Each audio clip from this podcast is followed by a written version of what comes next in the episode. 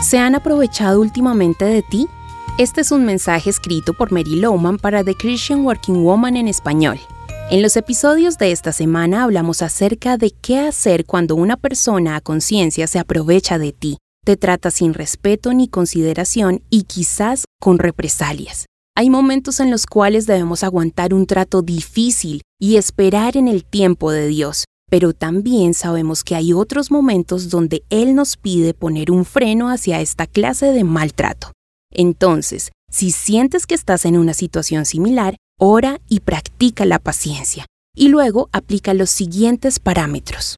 No tomes acciones si estás emocionalmente molesto, con ira o cansado. No te enfrentes al comportamiento de la otra persona en presencia de otros. Hazlo en privado. Piensa lo que vas a decir y si quieres, escríbelo. Cuenta hasta 10 antes de hablar. Aunque no vas a leer tu discurso al escribirlo, pensarás con más cuidado lo que vas a decir. Lleva contigo unas notas, te ayudarán a recordar. Suaviza las palabras. En lo posible, escoge frases que no pongan a la otra persona a la defensiva. Intenta no dictar ultimatos.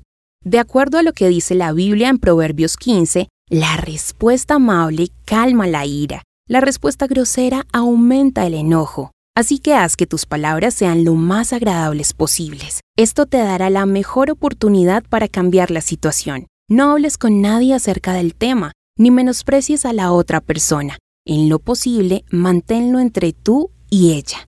Con tu conversación intenta un gana-gana, es decir, un beneficio mutuo. Señala los beneficios para todas las partes y asegúrate de abordar a la otra persona en el momento adecuado. Procura ser prudente respetando el tiempo y el sentir del otro ser humano. Lo más importante, pídele a Dios su dirección y si es posible busca consejo por parte de personas sabias y confiables. Recuerda, si estás emocionalmente involucrado puede ser difícil, porque en vez de ver el bosque, solamente verás los árboles. A veces necesitarás la perspectiva y la objetividad de otros. Escúchalos. En el episodio de mañana veremos ideas prácticas para llevarlas a cabo en nuestro diario vivir.